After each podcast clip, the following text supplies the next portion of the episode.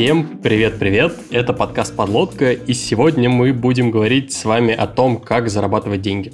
Вообще в выпуске планируем поговорить про то, как найти дополнительные источники дохода и перестать работать на дядю. А если вы уже сами готовы выступить в роли того самого дяди, то вам может помочь Quark, фриланс-биржа услуг от 500 рублей. Тема вообще мега абстрактная, мы постараемся не слишком налить воды, но и с другой стороны мы вам не обещаем вам э, дать прям конкретные инструкции алгоритма сделай А, сделай Б, сделай С, получил кучу денег. Ну все, я пошел. Да. А, собственно, да, как вы могли слышать, у нас э, сегодня среди ведущих есть Егор. Привет, Егор. Э, уже нету, но привет. Привет, привет. И Катя. Всем привет. А в гости мы сегодня позвали Дмитрия Москальчука. А, мы с ним познакомились э, после того, как он, ну, заочно познакомились э, по его статье э, примерно на ту же самую тему, которую он написал в Астри-клубе. Дмитрий, привет.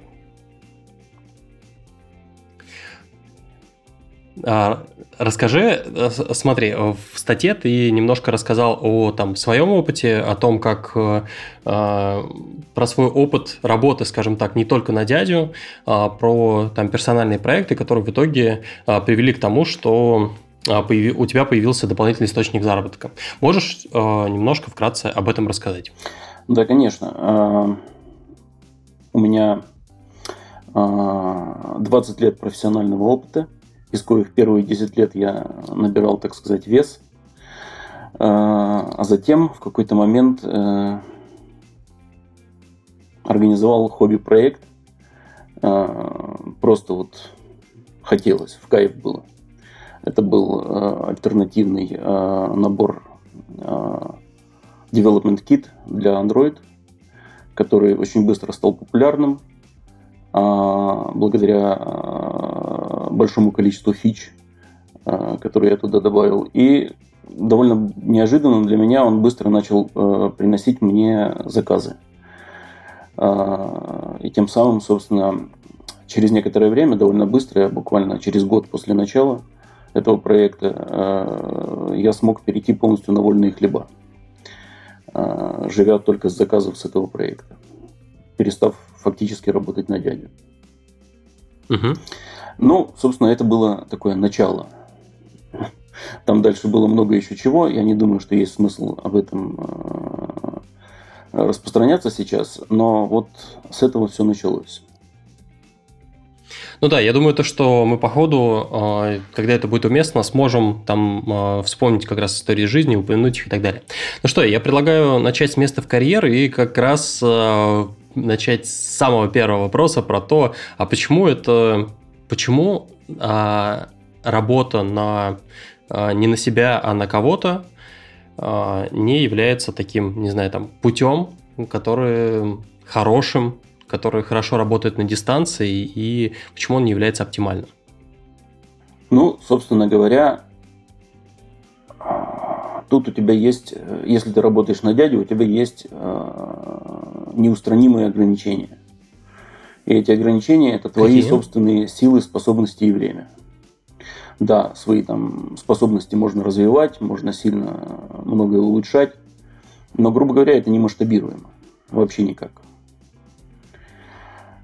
А, кроме того, если говорить о длинной дистанции, есть такое понятие, как возраст. А, неизбежно физические способности будут ухудшаться со временем. Это можно отдалить, конечно же, но тем не менее. Так или иначе, неизбежен момент, когда ты будешь, э, ты будешь со временем становиться все менее и менее востребованным как специалист. И неизбежен момент, когда ты перестанешь быть востребованным вовсе. Собственно, э, как бы грустно это не звучало, но это так. Э, именно поэтому, если мы говорим о длинной дистанции, какой-то там, да, то, собственно, задумываться об этом надо заранее. А, с тем, чтобы подойти к этому моменту, уже э, будучи, как сказать, вооруженным. Предупрежден, значит вооружен. А, я тут хотел ворваться и, такой вот э, как это, э, обсудить историю по поводу а, ограничения ЗП. Все-таки сейчас, не знаю, прям самые топовые компании, они так или иначе для там, самых крутых сотрудников предлагают всякие программы с опционами, и всем остальным. Ну, то есть, с одной стороны, да, твоя зарплата ограничена, но в конечном счете получается то, что за счет там опционов или там в случае, если это какой-нибудь стартап, то ты получаешь прям долю.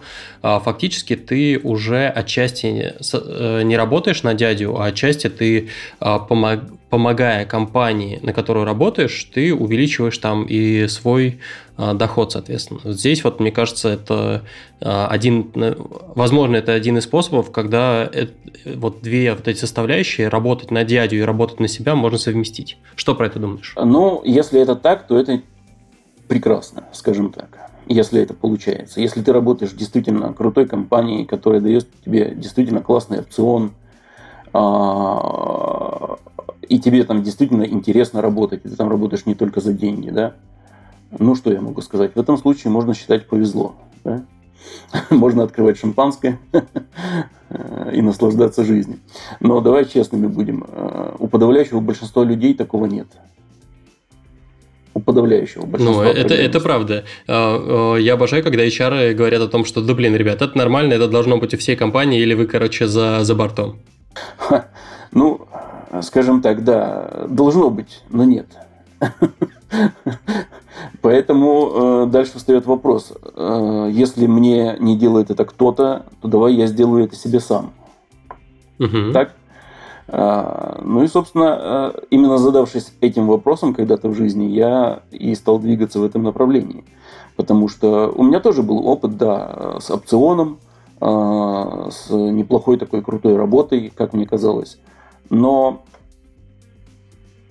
но, как все выясняется со временем, э, вкладывать по-настоящему душу э, в проект действительно можно, если этот проект твой. Ну, так получается. Если он не твой, то есть если ты там не являешься лицом, принимающим решения, ну, в подавляющем большинстве случаев это будет, ну, может быть так, неплохая так, чуть-чуть добавка к пенсии, не более того. Таково, таково мое мнение. А тут а, я еще задумался о том, что а, работая на кого-то, у тебя есть еще одно ограничение, а, то, что ты все-таки, особенно в IT, ты специализируешься и в некотором смысле лочишься часто на какую-то компанию. То есть, да, ты можешь быть там тишейпом и развивать там соседние скиллы, но если говорить про технические скиллы, часто это часто ты можешь хорошо прокачаться только в одном из них. И в случае, если а, то, на чем ты завязан, теряет актуальность, э, а, ты оказываешься в беде. Ну, то есть тебе нужно или переучиваться, или заново начинать проходить э, а, ту самую всю лестницу, условно, от джуниор а, разработчика там в конкретном стеке до там сеньора. Именно так, да. Если мы говорим о каких-то крупных компаниях, где тебе дают опционы, а, то ну, мы не будем здесь рассматривать случай, когда ты являешься кем-то там из сооснователей такой крупной компании. Да? Мы будем рассматривать случай, э, когда ты просто относительно рядовой разработчик в этой компании. И в этом случае, ну да, ты получишь этот опцион. У тебя будет своя а, какая-то вот а, поляна, на которой ты работаешь, своя область, да. Ну, углубишься ты там, хорошенько так. Но это все э, идет в разрез э, с жизненной стратегией, которую я называю диверсификацией рисков. Да.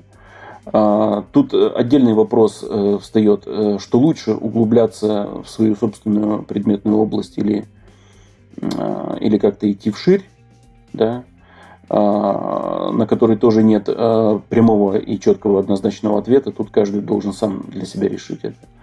Но стоит понимать, э, какое бы решение ни принял, стоит принимать, э, понимать, что каждое такое решение отразится на твоей жизни. И надо понимать, что для тебя важнее, что для тебя, э, к чему ты более толерантен, каким рискам более толерантен. К рискам потерять, скажем, работу и после этого переучиваться в принципиально иной области. Когда я говорю потерять работу, я имею в виду не эту конкретную работу вообще, а, например, то, в чем ты специализировался, по каким-либо причинам перестает быть актуальным на рынке. Такое бывает и довольно часто. А вот можем мы здесь чуть-чуть конкретики затронуть? Я просто, ну, не такой большой век э, в... проработала в IT, видимо, чтобы наблюдать такие явления реально, но вот какие-то примеры технологий, которые вдруг стали неактуальными внезапно, да? Мы же говорим, видимо, про какое-то более-менее внезапное обстоятельство, когда у тебя нет времени а, ну, переложить, в общем, яйца из одной корзинки в другую. Вот, что, чтобы вот такое действительно случалось. Потому что в теории, конечно, звучит абсолютно адекватен такой риск. В какой-то день моя технология, язык, там, что угодно станет неактуальной, и я потеряю свою работу. Но на практике, вот я пытаюсь размапить это на существующие специализации, я такое с трудом могу представить. Ну, на самом-то деле вовсе нет, не с трудом. Это повсеместно случается и довольно часто. Я могу назвать конкретные примеры. Только тут э, сначала, прежде чем называть примеры, я хотел бы указать, что неверно говорить, что это происходит внезапно. Предпосылки всегда есть. Другое дело, что мы, люди, человеки, так устроены, что мы э, часто игнорируем эти предпосылки. Это произойдет не со мной. Ну, возможно. Так вот, э, мы игнорируем такие предпосылки, и мы держимся за свое до последнего, пытаемся игнорировать реальность, а затем вдруг обнаруживается, вот это вот, когда оно обнаруживается, это всегда уже э, бывает поздно и довольно больно. Вдруг обнаруживается, что мы уже не очень востребованы. Такие примеры это, ну, например, вот тот же э, development под Windows, который был очень популярен в начале 2000-х годов. Это C++, development под Windows, всякие там MFC и тому подобное. Их было много. Ну, или я еще досыплю пример. Я просто сам когда-то сокращал отдел Windows Phone разработки. Да, да, я согласна с точки зрения вот технологий, которые уже прям типа наверху стека, но при этом мы сами не так давно писали выпуск про обязательные знания для программиста, и мы все прекрасно понимаем, что сменить э, стек, сменить язык, сменить типа SDK свой, это не, это не то, что Стас описал, нужно будет возвращаться, откатываться на 10 лет назад и опять становиться супер-супер джуном. Все-таки это ну, потребует гораздо меньше усилий с Винфона переквалифицироваться в iOS и опять э, там забивать свои три стакана на сек. Это зависит от человека конкретного. И э, нет, я бы не сказал, что это так просто. Смотря какой стек на какой менять. Потому что если мы меняем там а, Windows C++ Development на тот же iOS Objective-C Development, это, скажем, еще одно. А если мы меняем Windows C++ Development на Web JavaScript Development, это уже совершенно другое. там э, э, переучиваться придется многому. И самое главное ведь, э, что мешает многим людям, опять-таки, это не потому, что программисты плохие, а потому что, ну, такое есть во всех нас, и во мне, например, тоже я это чувствую. А, это груз собственного знания предыдущего, он часто мешает освоению нового, потому что ты просто ощущаешь что ну вот так вот неправильно делать. Это какие-то детские игрушки. Вот я в свое время делал серьезные вещи. Вот еще один пример. Представим, вот, например, что iOS в какой-то момент деприкейтится. Ты можешь сказать, что ну окей, будут другие мобильные плат платформы, да неважно, можно писать фронтенд. Станут DevRel. А, но суть в том, что, представь, ты iOS-разработчик там, с 15-летним стажем. Ты же не только в юшке красил все это время механически, а ты инвестировал кучу времени, чтобы понять кишочки, разобраться, как работает SDK, научиться тюнить перформанс, понять, как именно Swift компилируется. Вот это все. И ты не можешь прийти ту же глубину знаний получить на другом другой платформе. Да, ты сможешь красить вьюшки там через полгода, но тебе уже не будут столько платить, как суперопытному iOS, который 15 лет в этом копался. Ты будешь, ну, дефолтный middle на другой платформе, зарплата режется в 3-4 раза. Да, я согласна. В этом случае мы скорее рассматриваем, вот если на шаг назад вернуться, мы просто рассматривали ситуацию, когда человек в одной ком- конкретной компании работает, и почему это плохо, потому что ты в глубину копаешь. Но я на самом деле очень мало знаю таких, ну вот мобильщиков, которые, мы все их знаем, они в индустрии всегда на виду, которые вот до супер-супер докопались кишков. В основном, когда у тебя стаж начинает э, расти за 5 плюс лет на платформе, ты начинаешь качать как раз, ты начинаешь тишепиться вот именно по тем же аргументам, э, которые мы проговаривали ранее. И ты это можешь делать в рамках одной компании, да, ты начинаешь там что-нибудь там из менеджерской линейки, там что-нибудь из а, больше проектирование систем, ну, какие-то, в общем, другие себе качаешь навыки. Вот. Я просто хотела сказать, что, э, ну, я хочу, чтобы наша дискуссия была более полной, побыть адвокатом э, работы там в, на дядь в одной компании и просто отметить, что ты можешь качать T-Shape там и э, тем самым нивелировать вот эти вот риски деприкейта iOS. Еще один пример, а, что довольно сложно предсказать, как будет развиваться индустрия дальше. Условно говоря, все эти люди, которые рвались а, работать администраторами, насколько они могли заранее предсказать про клауд, про DevOps. Так они сейчас вот все в DevOps переквалифицировались, да не все, на самом деле, это, администраторы. Ну, не, не всем ну, это просто. Не все. И я, да, я, я бы просто сказала, что этот аргумент непонятно, как индустрия будет развиваться, точно можно применить будет и к другим э, способам своих, в общем, выбора, куда энергии свою вкладывать. Поэтому предлагаю дальше тогда двигаться, да, и их мы Да, там было волшебное слово Дмитрия про диверсификацию, оно вот как раз в этом контексте, кажется, нам должно, должно дать волшебную палочку. Согласна. Ну, я не думаю, что тут будет хоть какая-то волшебная палочка, потому что, как большинство жизненных, э, скажем так, в жизни, как обычно случается, наиболее э, наилучшие результаты дают э, наиболее простые решения. Так уж получается часто там, да. Э, беда только в том, чтобы иметь силы им следовать. Там, ну, казалось бы, чтобы быть постоянно успешным, ну, надо постоянно учиться там, да, новому надо быть на острие, надо вот как-то понимать, что где происходит и прочее. Хорошо сказать, да вот только как этому следовать. А мы на самом деле попробуем как-то подумать и посмотреть, э, может быть, дадим не конкретные советы, но попробуем э, обсудить закономерности и, в принципе, э, попробовать составить как-то вектор, как можно искать возможности для э, того, чтобы зарабатывать, находить дополнительные источники дохода. Перед тем, как мы об этом поговорим, а, мне кажется, то, что правильно было бы вначале обсудить, а, как а, находить, собственно, ту точку отчета, в которой ты сейчас находишься. Ну, то есть, перед тем, как куда-то грести, неплохо было бы понять, а где ты находишься, и с точки зрения именно там зарабатывания денег, Дмитрий, как думаешь, на какие там факторы, критерии а, там, твоей текущей жизни, твоей обстановки, тебя самого а, стоит обратить в первую очередь? Ну, да, это важный момент, э, но прежде чем... Давай немножечко обобщим это. Мне кажется, это более верно будет. А, зарабатывать деньги – это клево, это классно. Но для чего мы зарабатываем деньги? Нам же нужно как-то жить хорошо, да? Мы хотим получать удовольствие от жизни – для этого нам, нужно, нам деньги нужны не сами по себе. И отсюда а, неплохо было бы понять, а, а чем конкретно я сейчас недоволен в своей жизни. Что конкретно сейчас меня не устраивает. Да. И может быть даже так, что прямо сейчас вроде бы и все устраивает. Да, но ощущается некоторая, ну я не знаю, нервозность, неудовлетворенность чем-то потенциальная. Не прямо сейчас, а вообще. И вот тут надо иметь смелость э, как бы, как бы сказать, э, смелость э, и честность перед самим собой. Не откидывать вот эту самую неудовлетворенность, нервозность и прочее, а попытаться четко и без эмоций сказать себе, вот я недоволен конкретно этим или этим, да, я хочу улучшить вот это, это, вот это мои пассивы, а это мои активы, грубо говоря, да, вот это то, что требует от меня времени и не дает э, хорошего выхлопа, а вот это наоборот перспективно.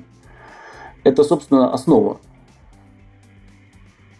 Звучит, uh-huh. звучит довольно расплывчато, я понимаю, но, э, но пока ты этого не осознал, мне кажется, никуда двигаться не получится. А пока ты не осознал э, свое нынешнее, текущее состояние, положение. У меня, по крайней мере, это было именно так, и И среди своих близких людей я видел то же самое.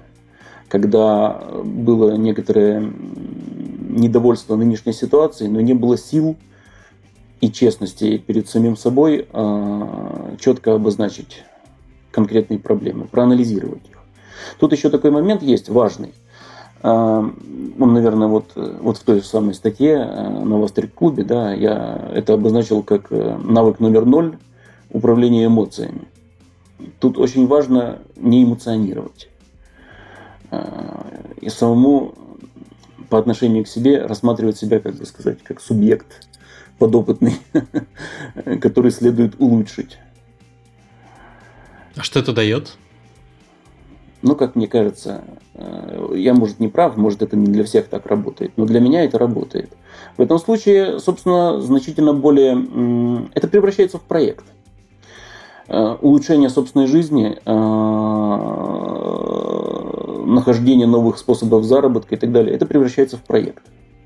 Проект, в котором заказчик ты сам. И исполнитель тоже ты сам.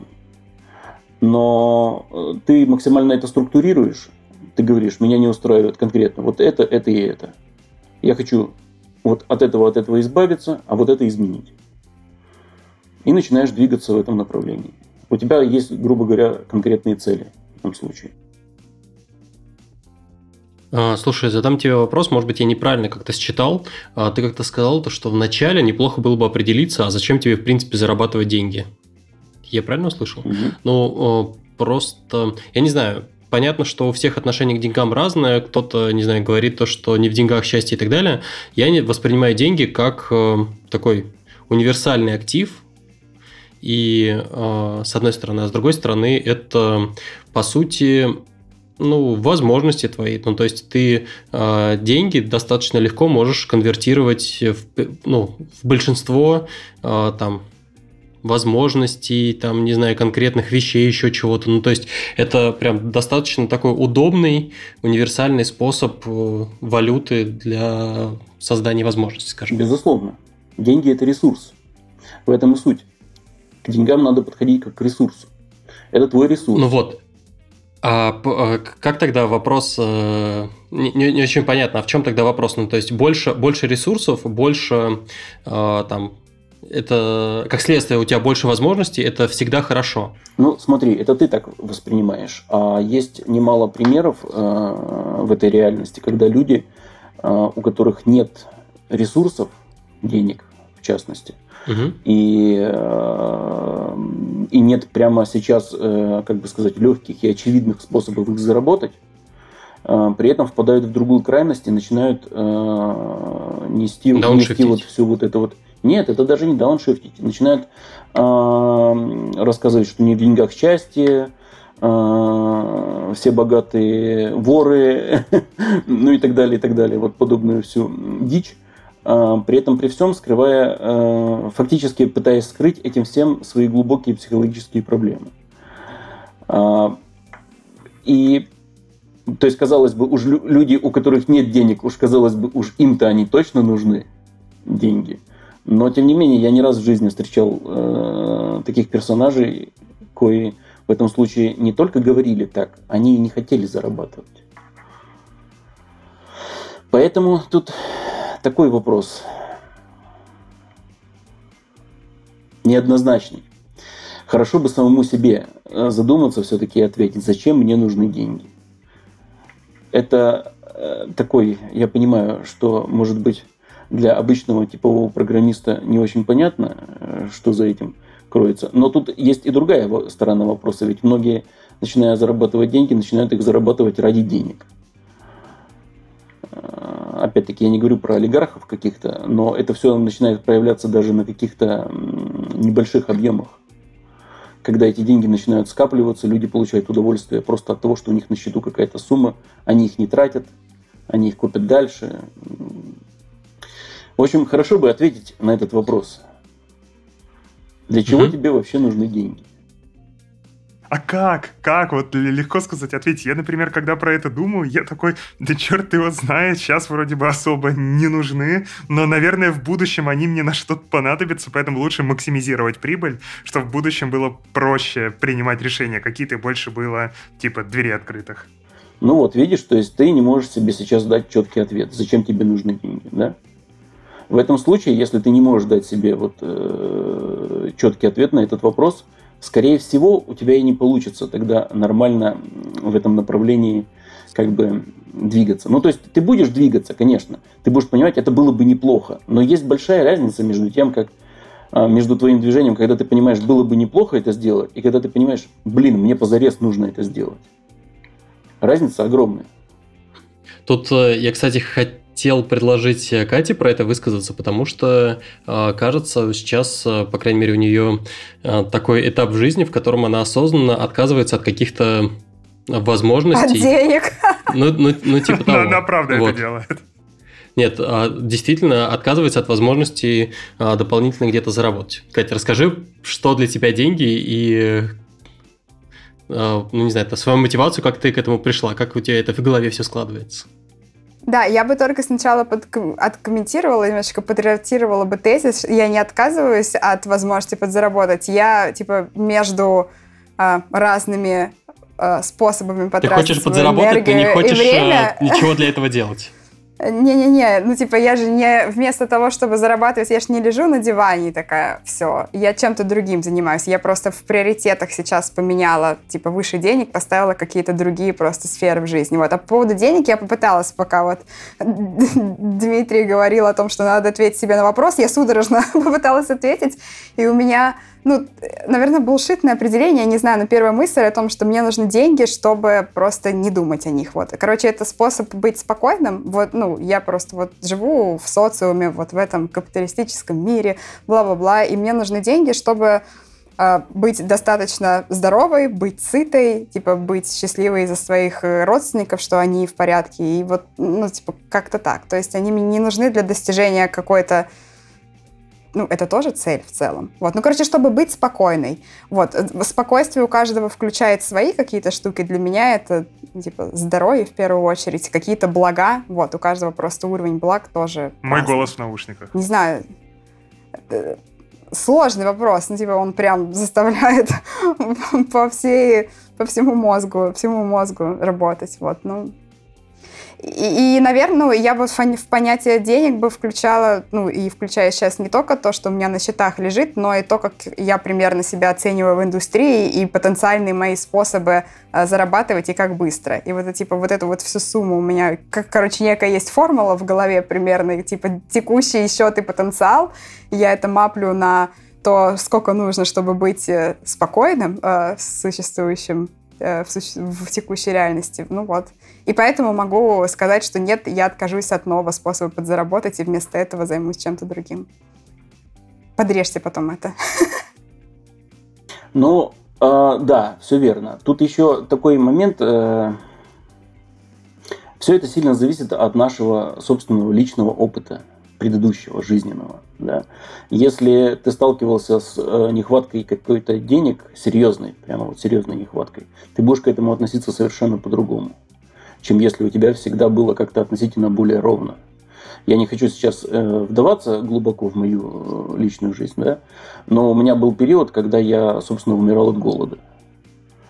И э, в этих случаях э, у меня задача, например, очень простая. Я должен обеспечить своим, своей семье и своей, э, своим детям э, некоторый базовый э, минимум. Грубо говоря, чтобы они никогда не умирали с голода.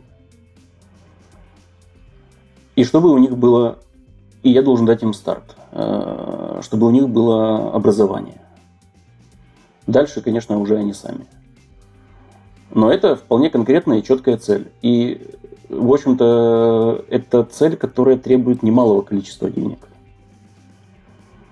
Э, хорошее образование, хорошая достойная жизнь, э, а жизнь штука непредсказуемая, в ней постоянно что-то непредсказуемое случается – траты непредсказуемые очень часты, причем часто бывают серьезные траты. Вот именно на все это и нужны деньги. Так, ну что, давайте, ну, собственно, к тому, какие вообще способы есть а, для того, чтобы искать возможности для зарабатывания денег.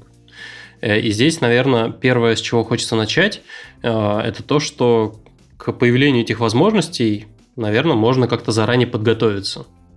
То есть что-то сделать для того, чтобы когда возможность появится, у нас была возможность взять и этим воспользоваться. Вопрос, наверное, как? Да, хороший вопрос. Вопрос на миллион. А, опять-таки, четкого рецепта нет. Однако, да, надо именно надо понимать, что это работает только так и никак иначе. А, я, я когда-то читал книгу а, Great by Choice, которая переведена на русский как «Великий по собственному выбору». И в этой книге а, там речь шла о бизнесах. Там речь шла о бизнесах, которые развивались и становились, собственно, величинами в своей индустрии. И рассматривались э, другие бизнесы из э, схожих областей, проверочные, да, которые примерно с одинаковыми датами основания, теми же, но которые не становились успешными. И пытался, делался анализ, э, авторы пытались сделать анализ того, почему это происходило. Почему так? Почему одни бизнесы становились успешными, а другие нет. Меня в этом во всем заинтересовало в первую очередь то, что эта книжка не столько даже о бизнесах как таковых, сколько о людях отличало успешные бизнесы от неуспешных фактически э, только действие руководства. И часто э, это руководство это был просто даже один человек. А, и вот эта вот способность э, руководства подготавливать почву к успеху, не надеясь на успех, то есть не имея гарантии наступления успеха, но понимая, что он может произойти и вкладывая в это во все ресурсы заранее, вот это вот психологическая такая вот особенность да, этих личностей, которая, которая очень важна, на мой взгляд. А, тут как бы я для себя тоже назвал два термина такие вот, придумал. А, в жизни есть два подхода, бухгалтерский и инвесторский. А, бухгалтерский – это когда ты отгружаешь груз по факту оплаты, а до этого пальцем не шевельнешь. И инвесторский, когда ты вкладываешься заранее, не, ожид... не понимаешь, не зная, не имея гарантии стопроцентной, что успех будет. И можешь потерять это. Так вот, я сделал вывод, что когда я вел себя как бухгалтер, вот такой вот типичный, как правило, ничего хорошего не получалось.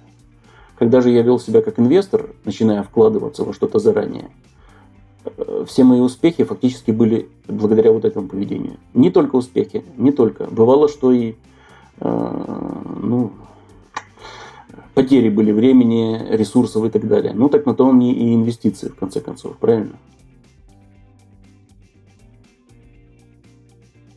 А если, а если попробовать вот это как-то переложить на, э, ну, на конкретных, ну, на человека, это означает то, что человек, по сути, должен взять и подготовить заранее почву для того, чтобы, когда появится возможность, э, он мог что-то сделать. Тогда, получается, для того, чтобы подумать о том, как подготовить почву, надо прикинуть, а какие вообще виды возможностей бывают, когда тебе, ну, не знаю, там, предлагают устроиться в какую-нибудь иностранную компанию, ну, вот конкретный пример, да, а получается то, что для того, чтобы э, иметь возможность воспользоваться этим, надо мало того, чтобы э, хорошо разбираться там в своей области, надо, например, прокачать английский. Ну, это довольно, это довольно очевидная вещь, да, само собой. Э, но даже на ее примере э, видно, да, если тебе поступает предложение а, хорошая работа, и ты ее полностью мачишься под нее, но английский у тебя хреновый. Ну все, у тебя нет технической возможности э, воспользоваться этим. А английский там requirement. Да, у тебя нет технической возможности, все, ты не подготовился. Тебе надо подготовить почву заранее. Тот же английский хороший, он учится не в течение двух месяцев. На это надо положить годы. А, другой пример, я не знаю, а, насколько э, имеет смысл, ну я, наверное. Вот в своем проекте Christex Syndicate была ситуация, когда а, я затеял проект по интеграции Boost, C++ библиотек в свой development kit. И это был не маленький проект внутренний, который требовал ресурсов и в частности требовал тестирования. А Boost очень большой проект. Там полноценное полное тестирование всех библиотек. Один прогон занимал на нескольких мощных серверах несколько недель.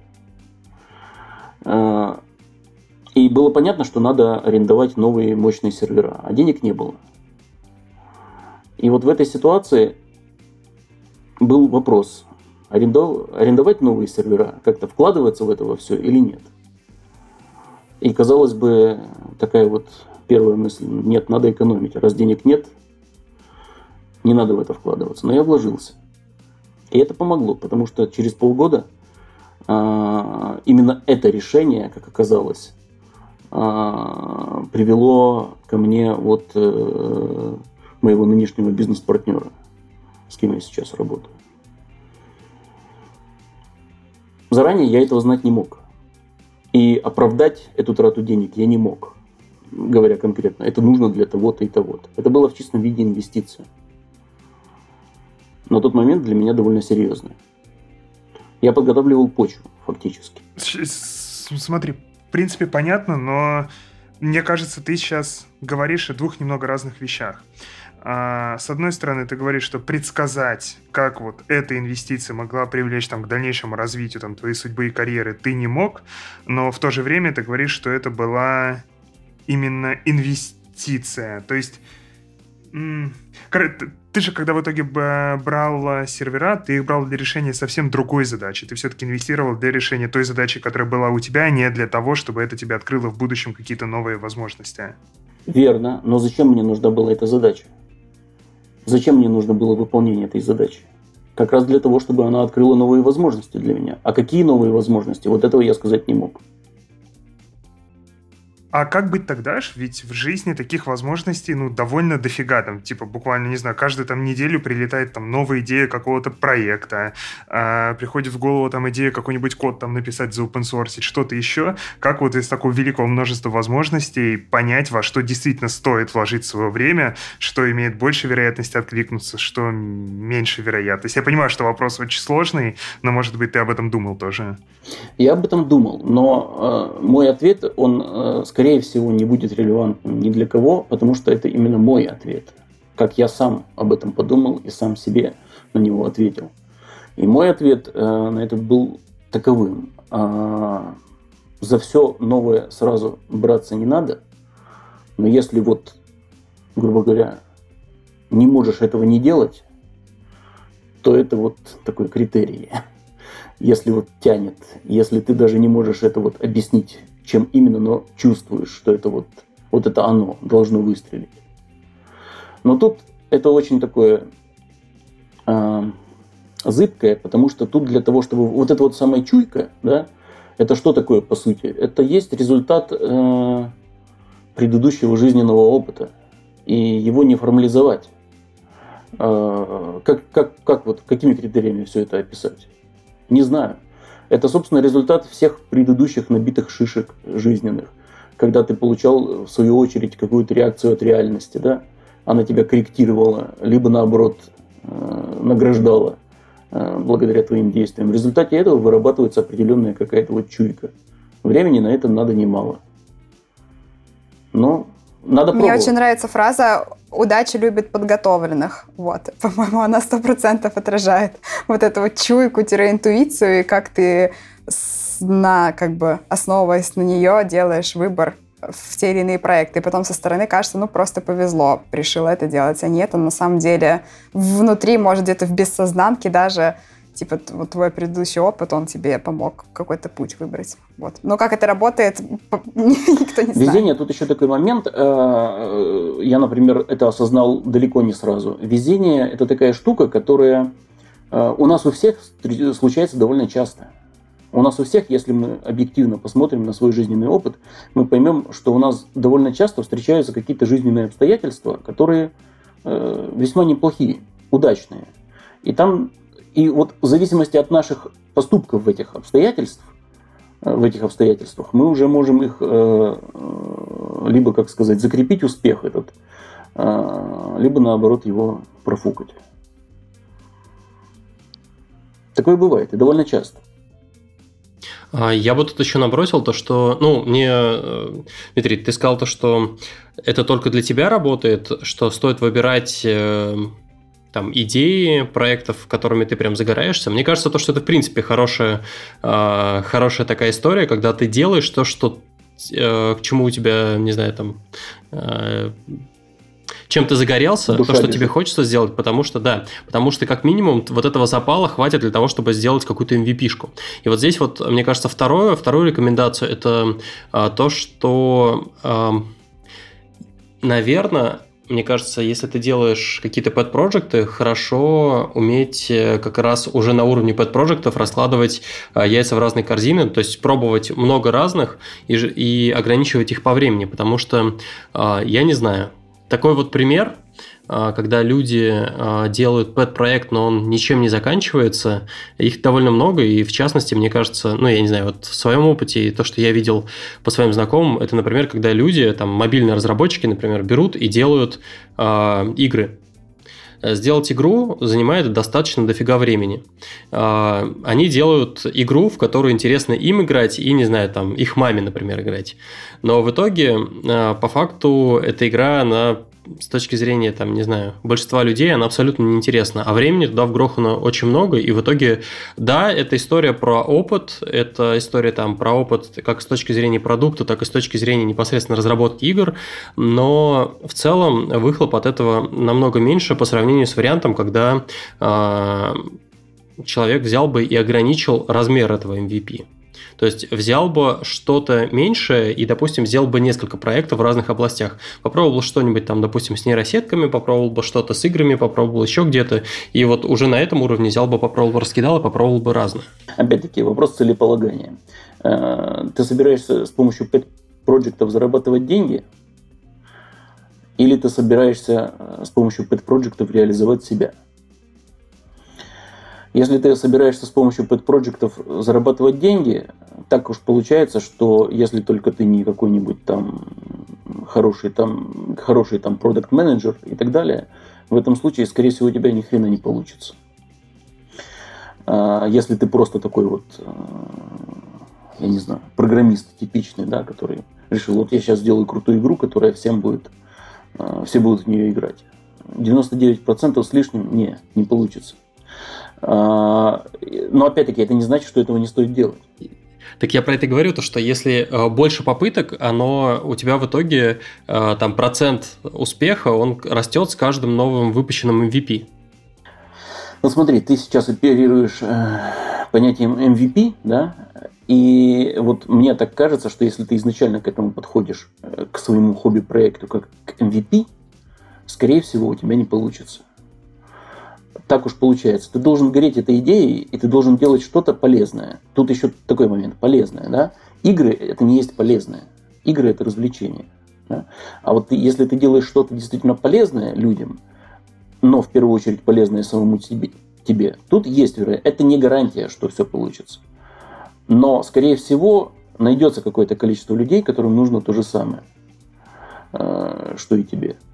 И вот именно так вот делая э, один проект за другим или, может быть, углубляясь в один, только так, мне кажется, и можно нащупать вот это вот э, э, свою нишу, так сказать, да, в которой можно развиваться.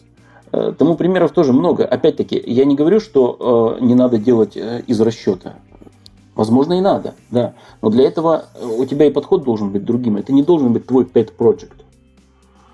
Ты должен ориентироваться сразу на бизнес.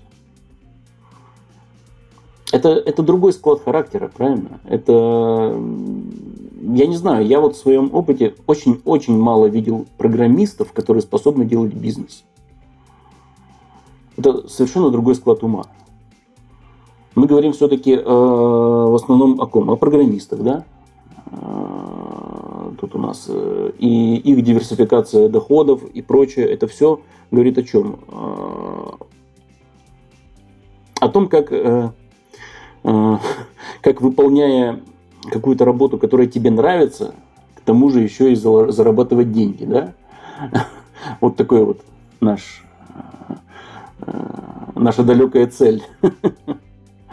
Дмитрий, смотри, а, но при этом ты сам, ну вот, ну, в частности, например, в той статье приводил, на мой взгляд, классный пример того, что просто э, оставаясь в рамках ну, понятно, что программист это тоже, в общем, такая очень размытая история. У кто-то, э, кто-то более там кто-то более продуктовый и по умолчанию берет и задумывается о том, как пользователь будет, например, твоим интерфейсиком, который ты сейчас делаешь, будет пользоваться. Кто-то, наоборот, сильнее закапывается в технику, там, в подробности, в кишочки, ему а, вот эта вот часть не очень интересна. В общем, люди разные, но, тем не менее, ты сам приводил пример о том, что а, ты вот, в частности, в, не в, в отличие от своего напарника, развив а, скилл, не знаю, там, переговоров, там, представления там, своего проекта, а, оказался, ну, а, более полезным, соответственно, для а, вот этого проекта, там, по сути, вот для бизнеса. Не значит ли это то, что в любом случае какие-то такие моменты от, э, как ты сказал, бизнесмена или, ну, в общем, не программиста в любом случае надо забрать, чтобы твои проекты были успешными?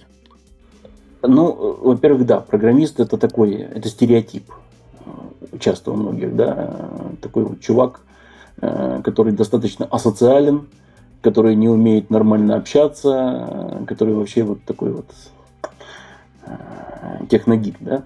Программист программисту рознь. И, конечно, надо развивать э, свои какие-то софт-скиллы. И, безусловно, надо уметь разговаривать с людьми, надо уметь добиваться каких-то своих целей, в том числе путем переговоров. Это все верно. Но это уже немного другая тема правильно? Это немного на тему вот того э, вообще э, конце концов, это тоже несколько э, о, о прокачке своих навыков шире, не только вглубь. Да? А, в то время как а, мы говорили о, о том, чтобы делать свои pet проекты, да? когда я делал свой NDK, Cristex NDK проект, это не был проект для зарабатывания денег. Когда я его делал, я его делал, потому что мне хотелось его сделать. Потому что я видел, что то, что сделал Google, это было, ну, это не удовлетворяло мои нужды. Это мне нужно было. Я сделал этот проект, потому что это мне нужно было. Дальше я его опубликовал, и оказалось, что это нужно далеко не только мне. Если почитать э, многих там, я не знаю, э, известных э, open личностей, э, то выясняется, что это достаточно распространенная история когда они делали то, что нужно им, и потом оказывалось, что это нужно еще много кому. Да? Э, при этом мой проект Christus Indicate, он был и остается open source проектом. Он не приносил и не приносит мне денег напрямую. И никогда не приносил. Но он являлся для меня отличной рекламой. Меня, как человека, способного сделать подобные штуки. И именно поэтому он начал приносить э, заказы. И именно благодаря тому, что я стал благодаря этому известен э, в узком кругу э, Android-разработчиков, да, э, благодаря этому все изменилось.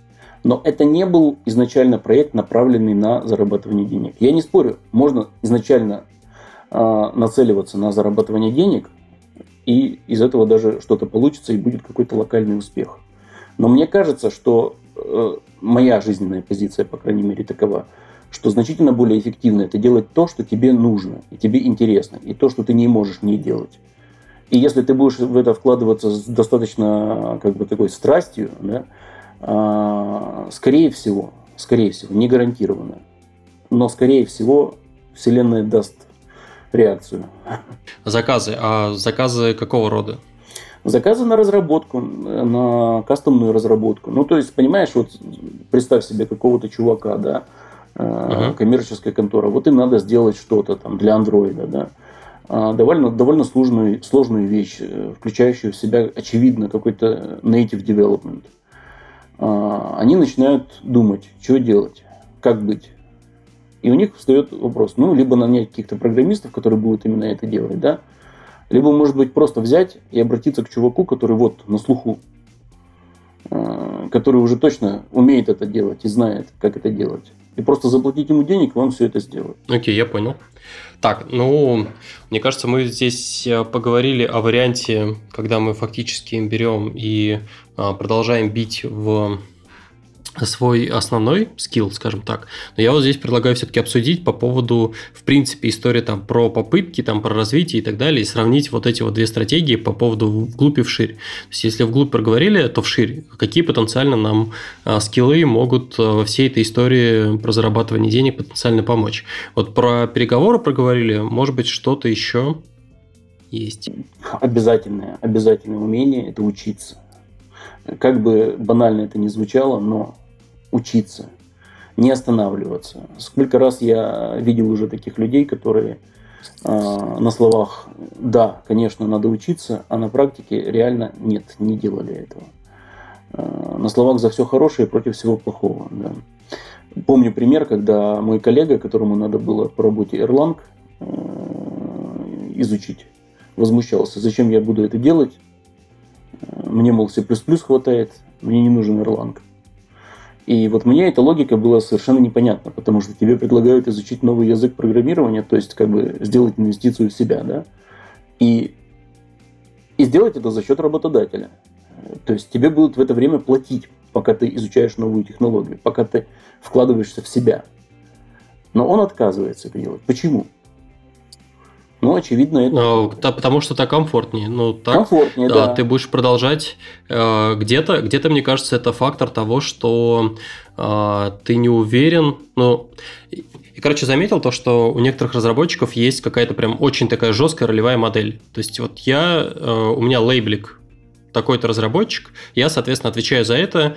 Э, когда мне предлагают влезть в соседнюю область, там есть вроде как человек, у которого есть лейблик тоже такой строгий, угу. и такой, как я пойду это делать, он, наверное, профессионал, он, э, может быть, он, не знаю, там 10 лет учился тому, чтобы делать вот эту работу, а если я приду, я буду делать все вообще абсолютно неправильно, у меня ничего не выйдет, э, пустите меня обратно делать то, что я делал всегда. Да-да-да, именно поэтому лучше я не буду вообще ничего делать в этой области.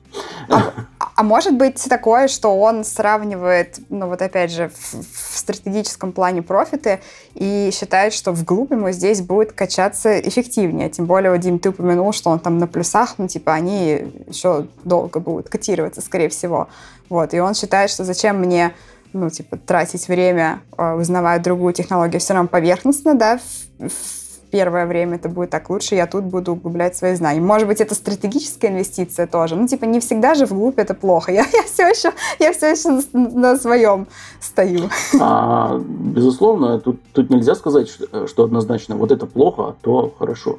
Э, каждая точка зрения имеет право на жизнь. Но именно с моей точки зрения, мой личный жизненный опыт говорит о том, что, как правило, развитие вширь дает Э, больше бенефитов, чем развитие вглубь. По той простой причине, что развитие вглубь, оно, как бы сказать, э, ты становишься... Но опять э, противоречит историю про риски диверсификацию. Риски выше. Ну да. Да. При развитии вглубь риски просто выше. Конечно, ты можешь работать в классном коллективе, э, все замечательно, над классным проектом. Но я гарантирую, гарантирую, это не будет продолжаться всю жизнь. Я на самом деле согласна. Я тоже за развитие вширь, и я считаю, что это твою картину мира расширяет и в целом понимание делает более э, как бы ярким, что ли, полным вообще всего, и тебе спасибо, и тебе проще, и как бы твое, это такое еще мета-инвестиция, ты начинаешь учиться быстрее учиться. Но я просто еще против того, чтобы сразу же вешать ярлыки и говорить, что если человек решил не учить новую технологию, что ему, значит, сразу же некомфортно, он там не хочет, может, у него, может, у него есть какой-то план. Подожди. Вот, я к тому, что... Подожди, ну где же здесь ярлыки? Ярлыки, это если бы я сказал, он болван там, да, или там лентяй. Вот это ярлыки, да. А тут э, просто попытка понять, почему он этого не делает. Да. Потому что ему некомфортно. Да, скорее всего, это так. Потому что некомфортно. Почему некомфортно? Но это уже другой вопрос, да, на который человеку хорошо бы дать ответ. Дело не в том даже, что хочет он именно учить новое или не хочет. Пожалуйста, это его выбор. Он может учить новое, может не учить. Но хорошо бы при этом осознавать, э, каковы последствия этого. И когда эти последствия наступают, и они неприятны, не жаловаться, я не знаю, в пустоту, а понимать, да, это результат моего собственного решения. И, соответственно, дальше уже двигаться, исходя из этого. Если осознал, что это решение было неверное, ну, значит, корректировать это все. Если нет, если считаешь, что все окей, ну окей, значит, твоя жизнь тебе и отвечать. Ребята, может, вы тоже ворветесь там, не знаю, Егор, Катя? Что скажете? Как думаете, что, э, что из прям таких скиллов, э, на ваш взгляд, э, может помочь? В диверсификации рисков? Это не скилл, это, это направление. Тут, тут нет, я бы сказал, что не столько даже скиллы, а в принципе еще важная, крайне важная штука, которая все, у всех на слуху, но мало кто умеет делать это правильно. Это нетворкинг.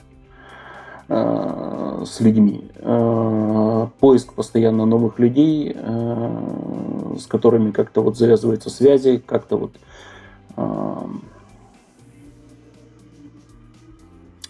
попытаюсь привести пример. Я в начале своего пути с Christox Decay получал вопросы такие от некоторых людей. Почему, мол, этот проект полностью open source и бесплатный? Почему не продаешь его? Я объяснял, в частности, это тем, что это мне невыгодно.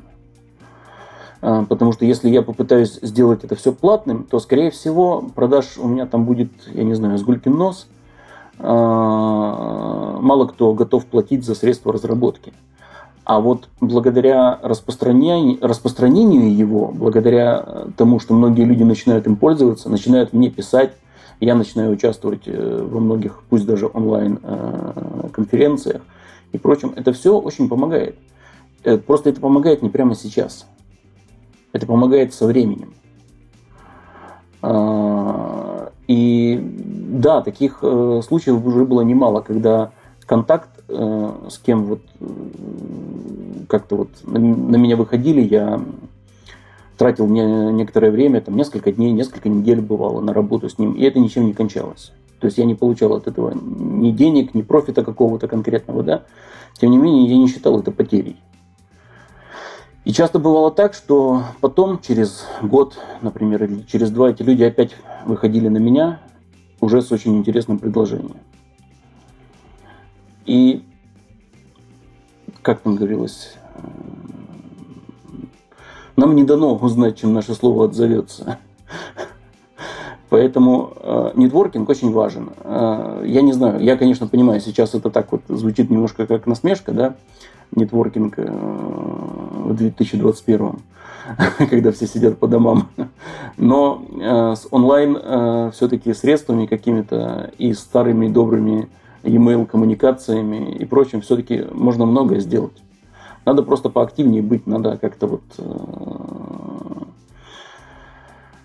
развивать связи в профессиональной среде. А я тут воруюсь то, что, по-моему, наоборот, как-то стало проще, э, вот, не знаю, у нас есть маленький pet project э, подлодка Крю, и в рамках этого pet project есть pet э, project одного из участников про менторинг в тим лидах, и просто о нем договорились, э, такой, давай созвонимся. Созвонились, за 15 минут все договорились, раскидали, и, короче, запустим эту историю. Ну, то есть, в принципе, наоборот, мне кажется, то, что нормой стала коммуникация вот так вот созваниваясь, и это становится проще, ушли все эти барьеры, и сейчас договариваться и нетворкаться еще проще. А для меня лично да. Для меня лично проще. Я вообще говоря, э, как, как там говорится, я э, работал удаленно еще до того, как это стало мейнстримом, да. Э, но, так вот, дело в том, что для меня-то да, но для того, чтобы это стало эффективным, это весь мир должен начать также коммуницировать, да. И пока что многие еще от этого испытывают определенный, как бы сказать, когнитивный диссонанс от такого способа общения. Но ситуация меняется, да. Я думаю, что многим уже сильно проще становится благодаря этому. А здесь такой вопрос. Как поймать э, вот тот самый момент, когда где, где граница между тем, чтобы пэт-проект или... Ну да, по сути, пэт-проект приносил тебе связи, нетворкинга возможности, а где граница, когда он начинает приносить тебе деньги? В какой момент его надо начать монетизировать? В какой момент все-таки, как вот понять, что все-таки вот эту вещь стоит на ней попробовать заработать, а вот эту оставлять бесплатной? Ну, это опять-таки такой вопрос, э, на который просто невозможно дать конкретного ответа. В принципе. Вот у меня, в моем случае, мой проект Christex MDK, он до сих пор остается open source и не монетизируемым. И никогда Я, это моя принципиальная позиция. И никогда не будет платным. А, другой проект, который я начал на основе этого Кристекс моряки, он уже изначально был коммерческим. Но это не мой личный проект, а это уже в партнерстве. Да? А, но суть в том, что я не знаю. Я не могу дать этого ответа э, на этот вопрос. Тут надо самого себя спрашивать, что для тебя важнее. Вот я лично принял решение, что этот мой проект не будет коммерческим никогда. Это такова осознанная стратегия. Он должен быть таким, он должен оставаться таким. А дальше, ну уж я не знаю. Тут каждый, каждый решает для себя. Опять-таки, успех или, или fail тоже свой личный. Я бы еще в э, копилочку навыков добавила, это тоже относится все к коммуникациям, и сюрприз-сюрприз, но вокруг этого больше всего полезных skill ов. А, это умение продавать, не знаю, себя, свой продукт, короче, продавать. Вот, мне кажется, очень много людей. Презентации в PowerPoint. Слова developer advocate а. А, где вам больше нравится? Ну, в смысле, очень много людей делают классные штуки, обладают большой экспертностью и, просто, и прочее, просто не умеют не хотят, не умеют вместе это правильно оборачивать и преподносить. Вот. Это так. Мне кажется, это действительно навык, который можно нарабатывать. Ну, то есть маркетинг вот, пригодится во всех сферах жизни. Это так, но это и есть э, один из тех самых soft skill ов, да, которые необходимы э, не только программисту, в принципе, любому человеку. Умение представить себя.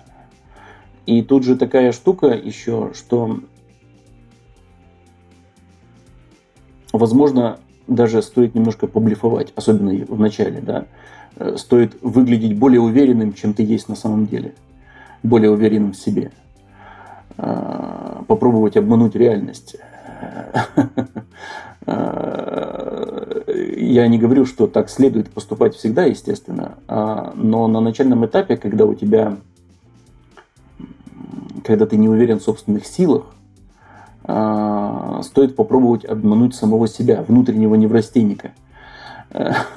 Потому что окружающая реальность, она на нас реагирует а, в соответствии с тем, как мы себя ведем. Там вот возникал еще такой вот вопрос э, в той самой статье, а, он, он с этим связан напрямую. Это вопрос демпинга да, за свои услуги. Когда ты предлагаешь свои услуги и занижаешь себе цену в надежде, что тебя выберут благодаря этому, что ты недорог. И вот это неправильный подход, хотя, он, хотя очень тяжело с ним справиться, потому что из всех вариантов всегда надо э, тестировать первым делом вариант повышения цены. А, тебе кажется, что если ты поднимешь э, цену за собственные услуги, например, это будет как-то, ну я не знаю, дерзко, нахально, на тебя все посмотрят и скажут, ну кто ты такой вообще? Вот, вот с этим надо бороться. Ни в коем случае. Ни в коем случае нельзя считать самого себя заранее вот таким вот не знаю, ничтожеством, что ли. Это любимый кейс э, у нас в команде. Мы, мы периодически занимаемся еще и консалтингом и всяким таким, а, и постоянно спорим, как назначать цены, и в итоге договорились, что э, я, я, я вроде как самый наглый, поэтому я прихожу с первичной ценой, все удивляются, а потом такие, ну ладно, закидывай. Ага. Ну вот, звучит смешно, но по сути это вот верная стратегия жизненная. Опять-таки, это не означает, что надо наглеть, совершенно там хамить как-то там, да. Но вместе с тем и занижать собственную стоимость, собственную цену уж точно нельзя. И в первую очередь нельзя не потому, что там меньше денег заработаешь, а потому что, э, ну просто ты сам к себе начинаешь относиться по-другому. Мне кажется, мы потихоньку начали заходить в область, э, ну, прям конкретных советов, э, и как э, я в самом начале проговаривал дисклеймер, прям конкретных советов, типа делай А, делай Б, делай С, куча денег, таких советов ну, невозможно дать. Зато можно в явном виде рассказать о том, как хорошо, не пон... ну, сложно сказать, а как плохо можно. И вот один из, одна из историй, это, получается, история про там демпинг, недооценку себя, там, неуверенность и так далее. Какие еще, э, Дмитрий, на твой взгляд, какие еще вообще ошибки совершают люди вот на этом пути э, попытки зарабатывания денег? Попытка уговорить себя потерпеть. если что-то не устраивает. В смысле, на текущей работе или... Ну, да, на текущей работе, в текущей ситуации жизненной, еще много где, да. Попытка уговорить себя потерпеть. Я, опять-таки, э, не говорю, что это прям универсальный рецепт какой-то, но в моем случае я понял это достаточно давно, что в моем случае это точно не работает, уговорить потерпеть себя. Я думаю, далеко не только в моем случае. Если уговариваешь себя потерпеть, а проблема при этом не решается и не уходит, скорее всего, она будет усугубляться. И рано или поздно это закончится все равно каким-то взрывом. Проблему надо решать сразу. Как только она возникает, ее надо пытаться решать. Если ее не получается решать, ну, значит, если это проблема на работе какой-то, ну, значит, в этом случае это вообще прекрасно. Значит, надо просто уходить с этой работы. Это может быть сложно, это может быть э, психологически сложно, да, там неплохие деньги платят, там вроде как и коллектив может быть неплохой, да, а, но, но в результате будет хуже. Надо уходить, нельзя терпеть. Это вот моя личная точка зрения. С ней можно не соглашаться. Тут, наверное, я тоже поделюсь. Мы, мне кажется, уже неоднократно обсуждали эту историю. В общем, э, историю про то, чтобы набрать, короче, кучу какого-то фриланса э, сверхобычной работы. Это тоже путь, короче, который, он, в общем, очень, очень такой. Он может дать локальный, локальный плюс, но на дистанции это не рабочая схема, а слово совсем. Не знаю, на мне самом я, я сам сталкивался с такой ситуацией, когда брал фриланс э, вместе с обычной работой, и, короче, это было очень тяжело, долго, мучительно, и на выходе я получил просто какую-то сумму денег. Вот. Э, и такое же, то же самое видел, в общем, у других людей. То есть это, на мой взгляд, локально, пока ты делаешь этот проект, снижает уровень жизни, и ты просто обмениваешь свое время на деньги. Мне кажется, это на дистанции не работает. Это, безусловно, не работает. Э, у меня такое тоже было. Я в течение где-то года работал э, сразу с несколькими заказчиками. Это было очень неплохо в результате по деньгам. Но этот год я вспоминаю, то есть я дошел на пределе сил буквально. Э, и после этого мне пришлось еще несколько месяцев просто восстанавливаться. То есть я физически просто не способен был ничего делать, не работать, ничего. И фактически, если так вот рассмотреть, э, э, средний мой заработок, если распространить не только за этот год, но также и за вот эти несколько месяцев, которые я вообще ничего не делал, окажется, что я и заработал это не так уж много. Э, среднемесячный такой вот заработок, да. А, ну и самое главное, что это все в принципе не масштабируется. Но сколько ты можешь там взять заказчиков? Ну двух, ну трех максимум, да, еще каких-то. Ты не можешь взять 100 заказчиков никак. Ты не можешь работать со 100 заказчиками одновременно. А значит ли это то, что вообще, в принципе, не надо вписываться вообще ни в какие такие возможности, которые э, принесут тебе деньги э, и так далее? Ну или надо, не почему знаю, каким-то принципом руководствоваться, по какому-то принципу их выбирать? Ну почему не надо? Пробовать надо всегда. Ну вот, но у нас, смотри, у, у тебя, у меня, у, не знаю, там, у некоторых моих знакомых был скорее негативный опыт. Да, ты заработал деньги, но в итоге эти деньги потом, если их переложить на доллар час, не знаю, на, на вообще какую-то большую такую историю, оно особо никакой разницы не сделало, но принесло только, не знаю, там, перегрузку, напряг, э, не знаю, одни расстройства. Понимаешь, в жизни ведь э, э, полно вещей правильных, которые вот стоит делать. Так-то или это, да? Но пока их сам на своей шкуре не ощутишь, это все только слова. Вот это вот в том числе э, такой опыт, который надо самому ощутить, надо самому понять. Э, только после этого ты вот как-то начинаешь... Э, это, собственно, тоже часть вырабатывания той самой чуйки, да, о которой мы говорили. Сейчас мы, мы вот так рассуждаем про фриланс, а я говоря, что обменивать свое время на деньги в чистую, это плохо, немасштабируемо. И там, не знаю, Стас, ты так уверенно киваешь головой, в то же время ты 8 часов своего каждого дня обмениваешь э, на деньги. Чем это принципиально отличается? Это другое, ты не понимаешь. Так мы же, мы же наоборот, мы же выпуск начали с того, что работать на дядю изначально, короче, путь в никуда. Мы же вообще все абсолютно пытаемся закопать и переехать в Сочи. Нет, ну работать на дядю, скажем так, это необходимый этап жизни. Без этого вообще никуда. Правильно? Ну, если только мы там не берем какого-нибудь наследного принца. А, поэтому работать на дядю, безусловно. Речь-то не идет о том, что надо полностью бросать работать на дядю. Речь идет о том, как, а, как сказать, поднять свой собственный уровень, да? как себе добавить жизненных ресурсов. А, работа на дядю, опять-таки, это какой-то...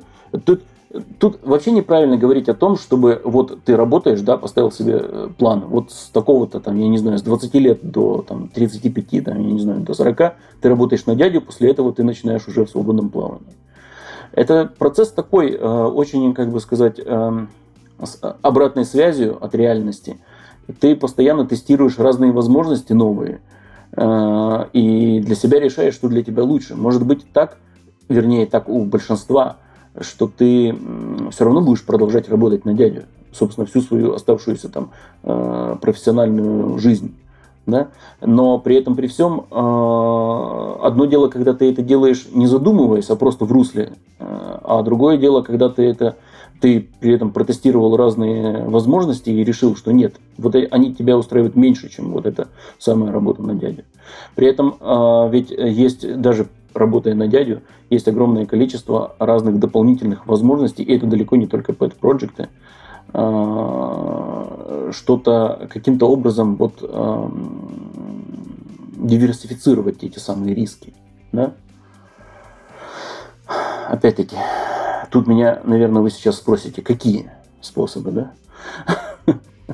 Да нет, для меня вот как раз наоборот очевидно. Мы много упомянули всяких скиллов и прочее, но если осознанно выбирать дядю или тетю, то вполне можно эти навыки качать и в те самые 8 часов. Тот же самый нетворкинг, тот же самый t-shape. Ну, это мы чуть проговаривали заранее. То есть, если ты понимаешь, что а, ты не, не просто обмениваешь время на деньги, но еще и типа в себя как-то вкачиваешь. Ну, тот же пример с э, возможностью выучить какую-то новую технологию за счет работодателя. Поэтому, типа, ну вот мне кажется, да, вот ты упомянул, что если ты осознанно это делаешь, это, как всегда, ключ ко всем проблемам. Да, да. То есть э, э, основной мой point именно в том, чтобы делать все осознанно. Вообще говоря, правильных решений однозначных «делай так», а, на мой взгляд, вообще не существует. Для меня будет правильно так, а для другого ровно противоположное. Важно делать осознанно это. Угу.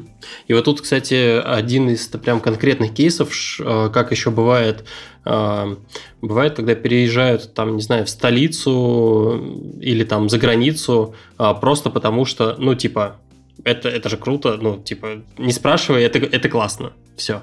Тут вот как раз тоже, да, типичное явление, когда многие переезжают, э, ожидая, что там будет, э, ну, я не знаю, прям как-то вот все сильно лучше.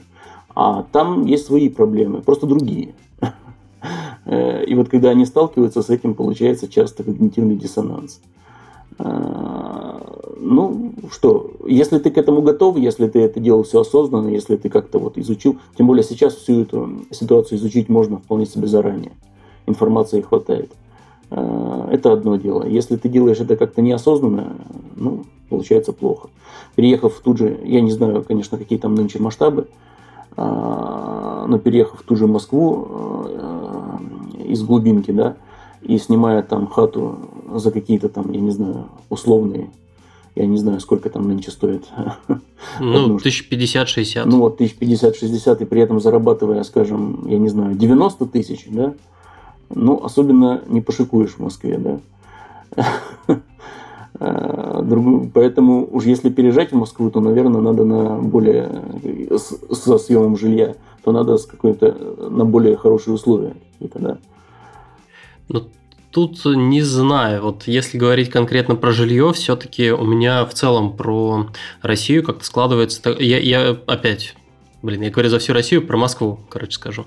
То, что э, переезжая в Москву, все-таки у разработчиков в Москве зарплата такая, что, ну, понятно, э, аренда она достаточно много отъедает, но значимый кусок, но при этом э, достаточно много остается. Это не то, э, ну, то есть расклад трат у среднего разработчика не такой, как вообще у среднего жителя России. То есть там нету, не знаю, там 40% это аренда жилья, и там остальные 60% это на еду. Конец. Но в этом и суть, что если ты переезжаешь э, в ту же условную Москву, и чистыми у тебя на руках остается после трат больше, чем у тебя оставалось до этого, это есть смысл делать. Да? Ну, тут при этом надо, естественно, учитывать, что э, в эти самые чистые, что остаются на руках, надо вкладывать, в это понятие надо вкладывать не только э, сумму, которая остается у тебя на руках, но и что ты нематериальное теряешь, да, и приобретаешь. Сложный это вопрос одним словом, но э, одно дело, когда ты понимаешь, что благодаря переезду ты выиграл, и ты понимаешь это заранее, что благодаря переезду, да, я выиграю. Другое дело, когда ты переехал, и вдруг для тебя выясняется, что все стало хуже. Вот тут, вот, я не знаю, как для кого, но для меня, мне кажется, хуже этого нет ничего. Как если ты переехал вот куда-то, в чужой город, полностью один, и стало тебе хуже.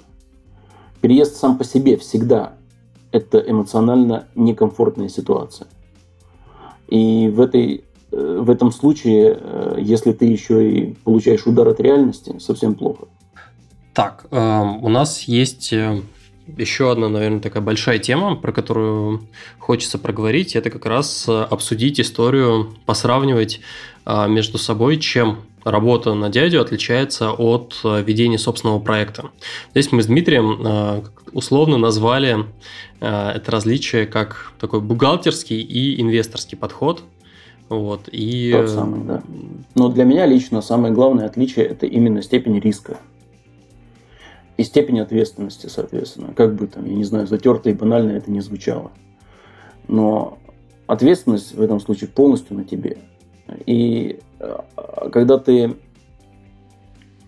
я не знаю, Э, молодой, э, без семьи, без детей, э, это может быть еще не так. А когда у тебя семья, дети, ответственность уже на тебе не, не только за себя.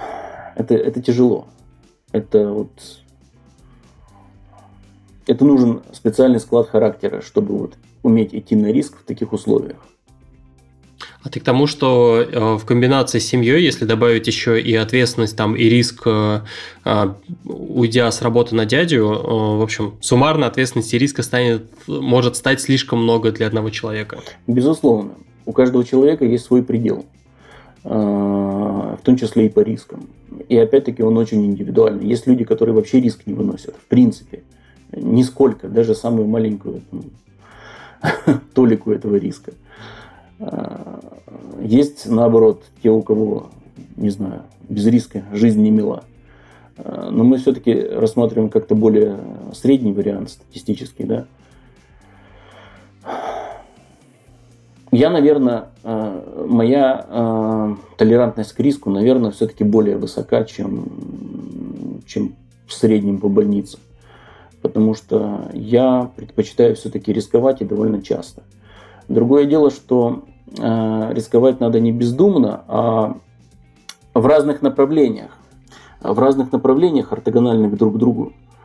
А, таким образом, чтобы если ты упал в одном в чем-то, проиграл, другие успехи в других направлениях это все как-то компенсировали бы. И тут, а, и тут работа на дядю немного как бы психологически развязывает тебе, э, вернее, работа на самого себя, в отличие от работы на дядю, немного психологически развязывает тебе руки. Ты перестаешь ощущать себя, ну, я не знаю, структурной единицей, что ли. Ты начинаешь себя э, ощущать отдельным актором, э, который волен сам принимать решения. Ну тут, тут, э, мне кажется, обратной стороной медали является как-то потеря какого-то комфорта, такого и спокойствия. То есть, условно, Именно. А, если ты сделаешь что-то не так, я не знаю, даже если твоя компания закроется, ну хорошо, условно, я не знаю, через месяц ты спокойно устроишься ну, ну, в другое место, а, ну, у тебя снова все будет хорошо, стабильно, ну и замечательно. В случае а, работы на себя, если проиграл, то проиграл как бы ну, окей, если у тебя как-то разложено, то а, ты потерял не все, но тем не менее ты в явном виде потерял там часть своей возможностей, часть своих активов, ну вот, и далее по списку. Вот в этом и соль. Очень многие боятся потери. А, потери, вот именно боязнь предстоящих потерь для многих э, чувство такое непреодолимое. В то время как э, я когда-то осознал, что потери все, если это потери в деньгах, да, это и не потери, это расходы. Э, как бы сказать, вот моя бабушка, она говорила так, я запомнил это на всю жизнь, в таких случаях она говорила, спасибо Господи, что взял деньгами. И, в общем-то, это тот самый подход, который надо э, осознать бы. А если ты этого не можешь так осознать, если ты не готов терять, в том числе деньги, да, ну да, значит, надо остается работать на дядю.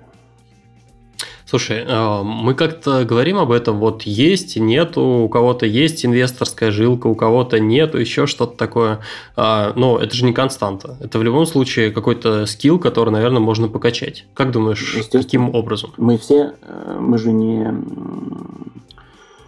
э, не пауки какие-нибудь, да, которые рождаются с заданной генетической программой. Мы существа со свободой воли, мы сами решаем, что и как. Никто из нас не рождается инвестором или там бухгалтером в чистом виде. Мы сами развиваемся и решаем, э, что и как. Ну а какие тут можно рекомендации по прокачке этого? Ну просто пробовать, пробовать, пробовать, пробовать? Я думаю, без опыта потерь этому не научиться. Это должен быть именно опыт потерь. А, и осознание этого опыта, осмысление. И это неприятная, конечно, вещь, но без этого, мне кажется, никуда. А, пока ты не научился терять и, и после этого а, восстанавливаться, у тебя не получится действовать по-инвесторски.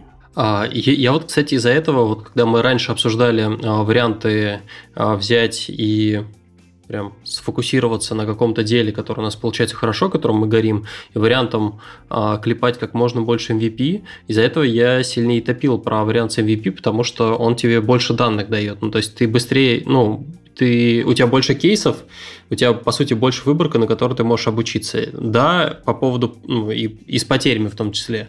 Ты посмотрел, вот это сработало, а вот это вообще не сработало, это не сработало, это не сработало. И тебе ну, проще, проще из этого обучить свою нейроночку. Это вроде как э, так, верно, но тут вопрос опять-таки целеполагания. То есть э, тебе надо научиться э, справляться с потерями, но вместе с тем тебе не надо целенаправленно искать этих потерь. Тебе не надо в этом направлении двигаться. То есть, как будто бы у тебя задача как можно быстрее, понимаешь, научиться э, справляться с потерями. Вот это неправильно. Ну, тут, тут, на, тут наоборот. Я за счет большего количества кейсов пытаюсь найти не потери, а как раз то, что, то, что выстреливает и то, что работает. Нет, само собой, это тоже верно. Но ты, ты же понимаешь, да, что для этого нужен специальный склад ума. Ну, объективно, вот сколько мы можем разных проектов придумать, которыми мы горим? Ну, кто как. Ну, кто как, да. Это очень индивидуально. Но большинство людей не могут придумать, там, я не знаю, не знаю десяток разных проектов, и все интересны. Поэтому тут, тут это же не столько вопрос того, что лучше делать. Тут это еще вопрос, а что ты можешь делать. Поэтому, ну, если у тебя окей получается, если ты такой вот прямо из себя генератор идей, э, и ты вот прямо одну за другой выстреливаешь, и там делаешь, ну, вперед, все карты в руки, что называется. А, так, мы про сам по себе подход и про то, что у себя для того, чтобы это все нормально закрутилось, поговорили о том, что а, требуется как-то все-таки прокачивать у себя инвесторский подход и, а, ну, не знаю, там, закалять у себя толерантность к потерям, вот, и как-то увеличивать э, толерантность там, к риску и всему остальному. Вот, но здесь, э, мне кажется, еще тоже, о чем надо обсудить, это время – это ограниченный ресурс, и, понятно, рано или поздно встает вопрос масштабирования, как сделать больше, чем в тебя влезает одного. Ну, собственно, из-за этого и хочется обсудить, как лучше действовать с э, вот этим вот первоначаль... на первоначальном этапе, сразу искать, кому заделегировать, сразу искать а, людей, которые могут помочь развивать проект, или а, как можно дольше стараться тащить в одного. Если, Стас, ты не против, я еще дополню вопрос, мне кажется, даже более важной темой. Э, немного поговорить про то, стоит ли такие проекты начинать одному или всегда с каким-то партнером. Потому что, ну, мне кажется, история про делегирование это одно, Хороший это, наверное, вопрос. команда, другая история это партнеры. Вот, не знаю, мой пример. У меня часто появляются какие-то идеи, какое-то время я пробовал делать сам, понимал, что в итоге бросаю, не вытаскиваю, и там все последнее время я в итоге вот с этими вот лицами что-то пытаюсь сделать вместе, и получается намного лучше. Ну, да. Я на самом деле сторонник, э, я сторонник того же подхода. Э, с партнерами всегда получается лучше. А, можно пытаться делать одному, но это не только мой э, личный, моя личная точка зрения. Если посмотреть на историю всех относительно так или иначе успешных каких-то стартапов, компаний, да, выясняется, что у большинства из них было несколько партнеров, там, да, два, три, а, это просто психологически намного легче, не говоря уже ни о чем другом. А, а потом, как в фильме «Бумер». Ну, такое тоже бывает. Всякое бывает, конечно. Но суть в том, что начинать э, действительно всегда легче не одному. А, другое дело, что тут еще возникает вопрос вот найма там людей, если ты там делаешь проект какой-то там свой, он у тебя как-то получается, да, идет опять-таки, тоже очень индивидуально, но я лично придерживаюсь той точки зрения, что если можешь не нанимать людей, не нанимай. Если можешь сделать сам, делай сам. Нанимай только когда сам не можешь сделать. По разным ну, причинам. Ну, это упирается, это упирается просто в то, что это растит э, постоянные косты? А, нет, опять-таки, э, когда не можешь этого сделать. По различным причинам не можешь сделать. Нехватка времени – это в том числе такая причина. Не можешь сделать это сам. А, ну, тут вопрос сразу же возникает тогда. Есть, есть какая-то, допустим, операционка, которую надо брать и делать регулярно. А ты можешь это сделать сам, но зачем? Ну, то есть можно действительно а, как-то найти способ а, за часть от там денег, которые тебе приносит, не знаю, там этот проект, найти кого-то, кто тебе сможет это сделать, а сам ты сможешь инвестировать свое время в том, чтобы подумать, как можно этот а, проект еще дальше развить. То есть, если все свое время вкладывать только в то, что ты можешь сделать, твой, не знаю, развитие проекта может остановиться в этом случае. Ты э, сейчас э, возражаешь. Э, почему? Потому что ты, очевидно, не совсем верно понял мой посыл. Потому что посыл мой не заключается в том, что всегда все надо делать самому. Еще раз, если ты не можешь не нанимать, только тогда нанимай. Если ты понимаешь, что ведение этой самой операционки какой-то э, мешает развитию проекта, значит это тот самый кейс, когда надо уже нанимать человека, который, на которого вот эту самую часть э, задач перевести. Но еще раз, ты должен это осознать. Вот в этот момент это мне мешает. Вот в этот момент мне нужен уже такой, действительно нужен. Это, это такая довольно э, очевидная, казалось бы, штука, но сколько раз я видел людей, которые нанимали, ну просто потому что так полагается. Вот мы теперь мы вот э, немножечко подросли, да, вот давай нанимать. Вот нам теперь нужен такой-то разработчик, а вот нам нужен теперь тот-то, теперь нам нужен этот. Это все, это путь в никуда. Это плохо. Надо очень четко понимать, зачем ты это делаешь. А, мне еще в какой-то момент рассказали очень прикольный принцип, который мне запомнился вот в похожем контексте. Он называется, насколько я помню, а, delusion is nominal, running out of cash is terminal. Типа размытие доли, да, это такая суперноминальная вещь. Вот когда у тебя деньги кончаются, с этим ты уже, чувак, ничего не поделаешь. Вот. Оно как раз, да, этот принцип посвящен тем, кто а, вот в итоге до последнего боится доли свою пошарить, найти инвестора, найти партнера, сделать что-то еще, тупо за то, что вот, я сейчас владею сотней процентов всего, а тут я кому-то что-то отдам. Вот, короче, это кажется поведение логичным, но с другой стороны, оно очень часто приводит к, короче, ни к чему. А, безусловно, если тобой движут именно эти э, мотивы, то это в корне неверные мотивы. А, но просто есть и другая сторона вот этого спектра, да, другой, другой край этого спектра когда ты совершенно не боишься там шарить свою долю, но вместе с этим ты начинаешь идти на прополу и вот эти вот самые ресурсы растрачивать непонятно на что. А с каждым увеличением, э, с каждым добавлением члена команды, э, как минимум, всегда увеличиваются накладные расходы на коммуникации. Э, это неизбежно. Ты всегда говоришь, как бы ты там ни старался формализовать задачу, ты ее поручаешь какому-то исполнителю, он ее делает, и выясняется, что он понял тебя не совсем так, как ты хотел. А если ты ее максимально детализируешь, так, чтобы вот неоднозначности не осталось, то чем это отличается от того, что ты сделал это сам?